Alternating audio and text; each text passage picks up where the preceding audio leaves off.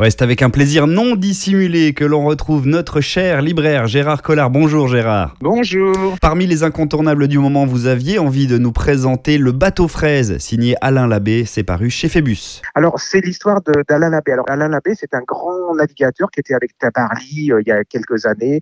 Il a fait des grandes traversées. Puis lui, euh, il y a un moment, vous savez, la, voile, c'est devenu euh, beaucoup de publicité, beaucoup d'argent, beaucoup de rapidité. Lui, ce qu'il aimait, c'est une sorte de philosophie de vie. Il se dit, je, je peux plus.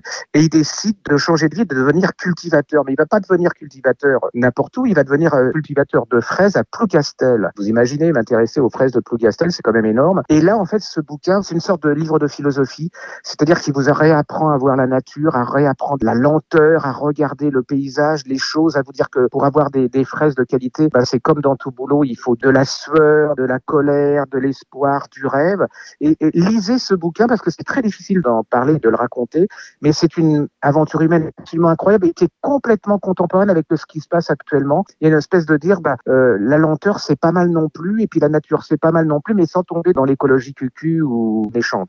Une introspection que fait Alain Labbé, mais rassurez-moi, vous parlez de poésie, de philosophie un petit peu, ce n'est pas trop aride Ah non, non, pas du tout, parce qu'en fait il raconte son histoire, hein. c'est, carrément, il a une vie de roman, donc euh, moi j'en tire les conclusions, c'est ce que j'en ai appris, mais quand il vous raconte euh, sa vie, comment c'est difficile de monter une boîte, comment il est un peu désespéré de quitter la mer et tout, c'est non, non, vous êtes dedans, vous lâchez pas. Il a l'art de raconter absolument incroyable. C'est une merveilleuse aventure humaine. C'est un roman. C'est lisible par tout le monde. Après, chacun en tire ce qu'il veut. hein. Et effectivement, ça a l'air bien d'actualité que ce bateau fraise signé Alain Labbé est paru chez Phébus et qui s'annonce donc idéal pour passer un excellent moment de lecture. Sachez que vous pouvez bien sûr passer votre commande pour le trouver à la Griffe Noire, la librairie de Saint-Maur-des-Fossés qui a rouvert ses portes et qui vous attend nombreux masques sur le nez, gel sur les mains bien entendu. Merci Gérard et à très très vite. À bientôt.